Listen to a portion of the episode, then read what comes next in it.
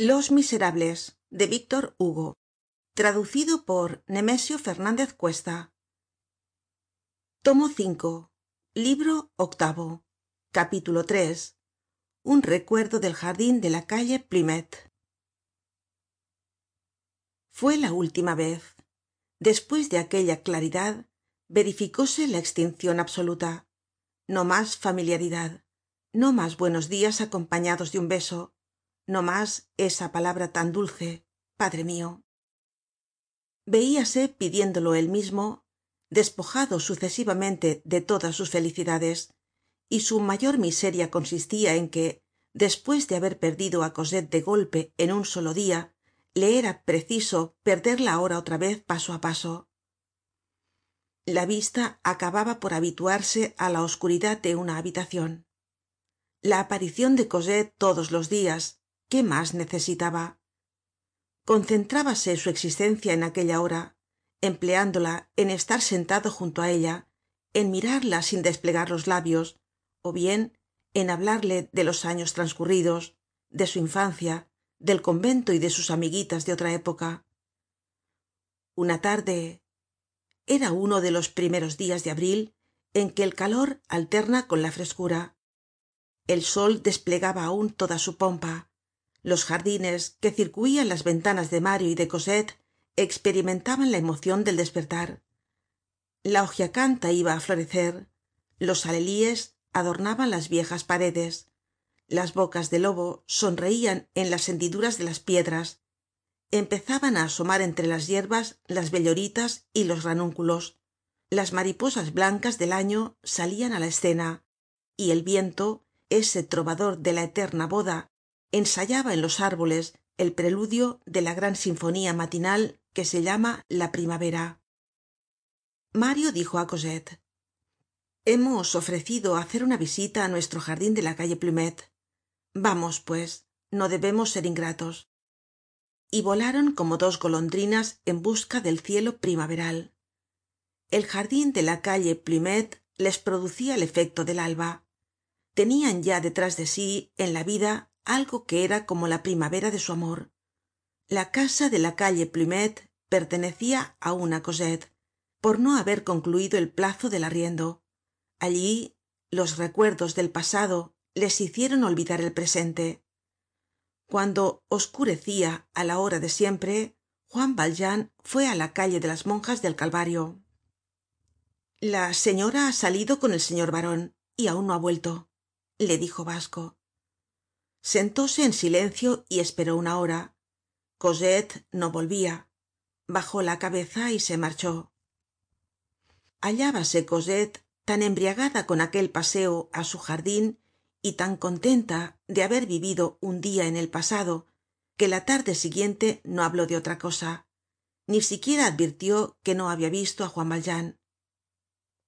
Cómo habeis ido le preguntó éste. A pie y cómo habeis vuelto en un coche de alquiler. Juan valjean observaba hacia algun tiempo la estrechez con que vivian los esposos y esto le indujo á cavilar. La economía de mario era rigurosa y juan valjean tomaba esta palabra en sentido absoluto. Aventuró una pregunta. Por qué no teneis coche propio una bonita berlina no os costaria mas de quinientos francos al mes. Sois ricos.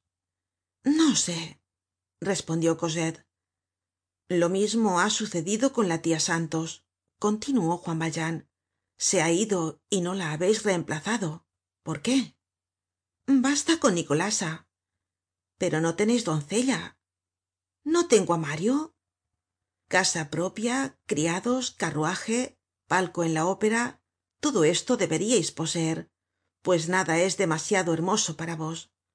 Por qué no sacar provecho de la riqueza seriais doblemente dichosa cosette no respondió nada. Las visitas de juan valjean no se abreviaban antes por el contrario. Cuando el corazon es el que se desliza nada hay que detenga al hombre en la pendiente.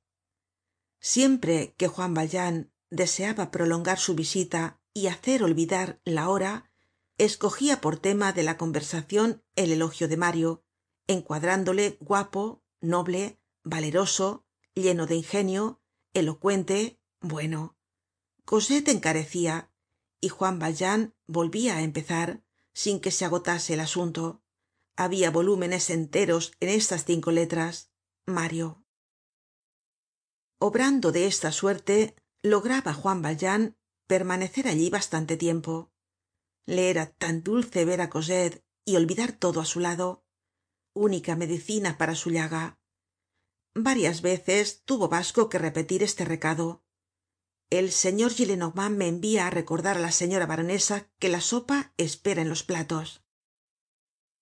Cuando sucedia esto juan valjean se marchaba muy pensativo.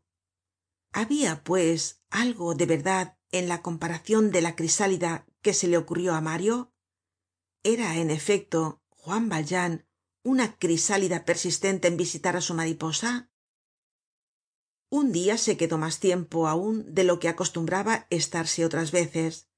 Al dia siguiente notó que no habia lumbre en la chimenea y para explicar esta falta hizo la reflexion de que hallándose en abril los frios habian cesado.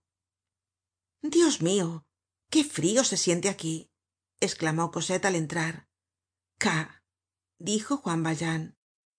Sois vos el que habeis dado orden á basco de que no encienda sí pronto va á llegar mayo. Pero si se pone lumbre hasta junio y en esta cueva se necesita todo el año. Me ha parecido que era inútil. Una de tantas rarezas respondió cosette. Al otro dia no faltaba la lumbre pero los dos sillones estaban colocados en el estremo opuesto de la sala cerca de la puerta. Qué significa esto pensó juan valjean. Tomó los sillones y los puso en el sitio de siempre junto á la chimenea. Reanimóse un poco al ver de nuevo la lumbre y prolongó la visita mas de lo regular.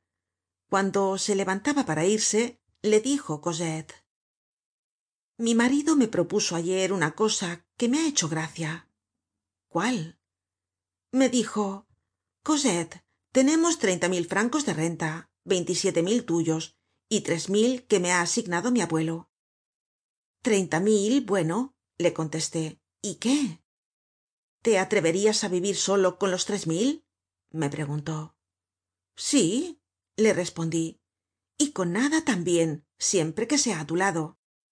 Le pregunté á mi vez luego por qué me dices eso y contestó para mi gobierno. Juan valjean no pronunció una palabra. Cosette aguardaba de él probablemente alguna explicacion pero la oyó sumido en lóbrego silencio. Marchóse á la calle del hombre armado siendo tal la absorcion de su entendimiento que equivocó la puerta y en lugar de entrar en su casa entró en la casa vecina no advirtiéndolo hasta que llegó al piso segundo empezó á hacer conjeturas. Era evidente que mario tenia duda acerca del origen de los seiscientos mil francos y que alimentaba temores sobre la pureza de su procedencia.